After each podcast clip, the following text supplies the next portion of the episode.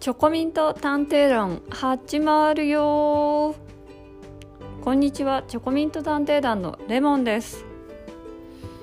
6月に入って初めての週末ですが皆さんいかがお過ごしでしょうか？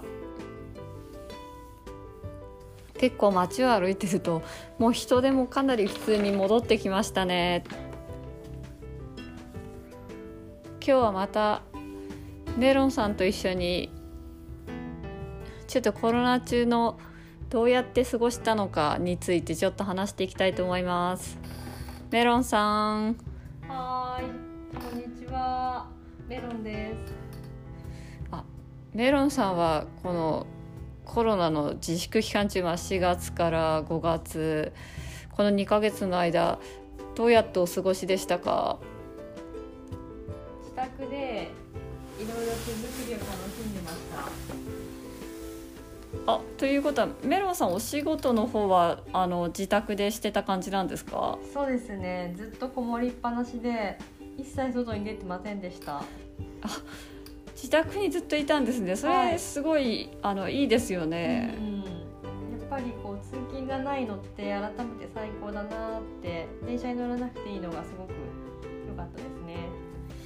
なんかこのコロナの間みんな全然外に出なくなったのでなんか私結構周りの人に何しなくなったっていうと、まあ、すごいダントツに多かったのが、まあ、なんか化粧しなくなったっていうのが多かったんですけど、メロンさんはどうですか？私もその打ち合わせでウェブの会議がある時以外はもう全くしてなかったですね。髪の毛も何にも。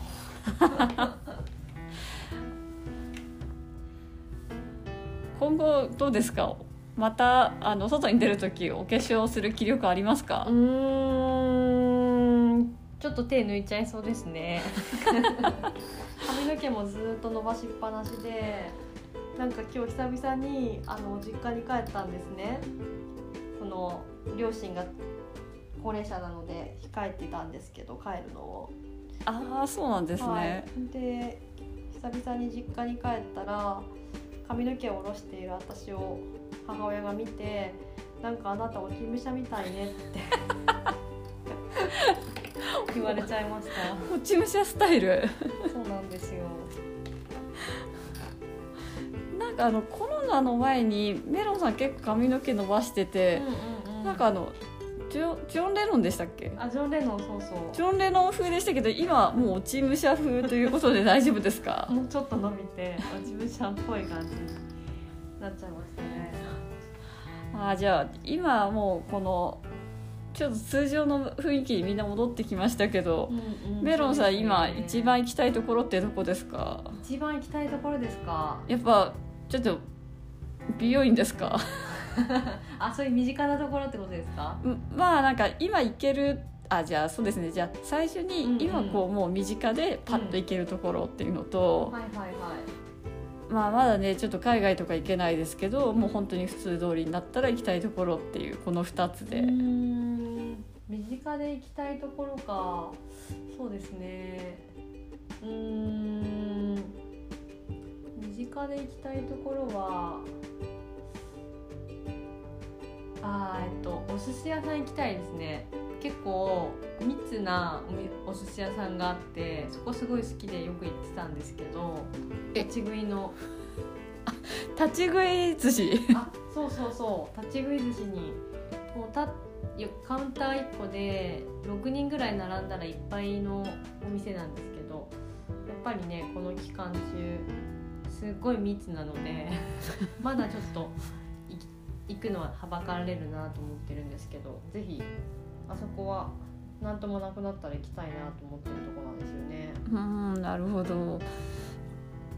じゃああの2つ目のもう本当に通常に戻ったら行きたいところってどこですか？えー、あこのコロナになる前にあの中国に行こうかなって思ってたんですけどお中国？あ そうなんです。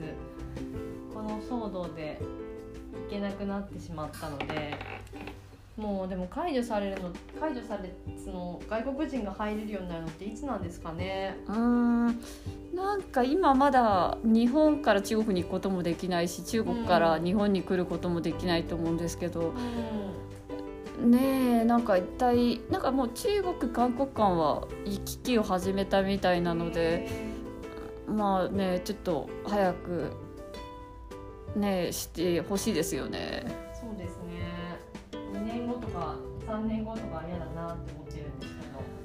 確かにでもなんか本当にねワクチンできないといけないみたいになったら、うん。結構リアルに2年後3年後とかになってしまいますもんね。今日も朝あのテレビ番組でワクチン開発されるのはなんか早くても1年みたいなことを言ってたので1年間海外に行けないのかって思って寂しかったですああまあそうですよね。確かには初めはねまさかそんな行けなくなるとかって誰も思ってないから、そんなに深刻に思ってなかったですけど本当に今の状況だとい一体いつ行けるんだろうみたいなちょっと本当に不安になってきますよね。よね。あじゃあ早くレモンさんがその立ち食い寿司と中国へ。け 結構すごいの出てきましたけど行けるといいですね。そうですね。あー。でもメロンさんあとこのコロナ中になんか自分の中でなんか変わったこととかってありますか？価値観ですか？価値観そうですね。価値観だったり気づきだったり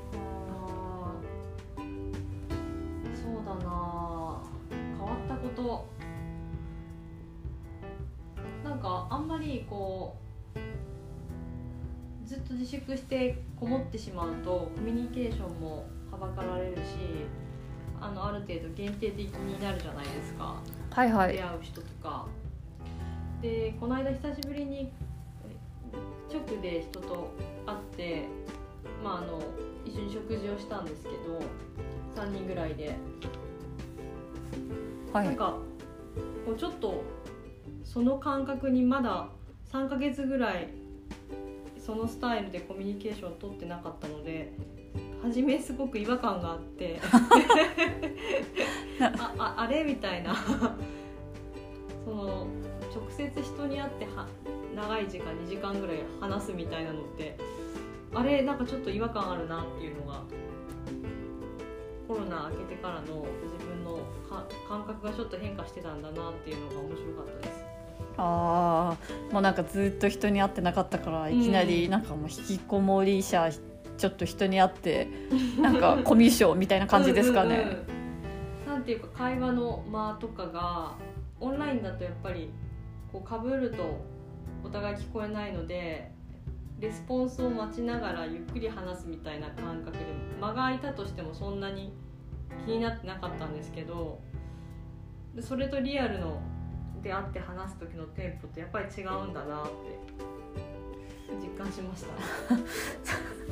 まあやっぱりこうまあそうですよね仮想現実みたいなところですもんねオンラインだと。まあ、それと、まあ、実態があって実際に会うっていうのってやっぱりちょっとちょっとっていうか全然違いますもんね。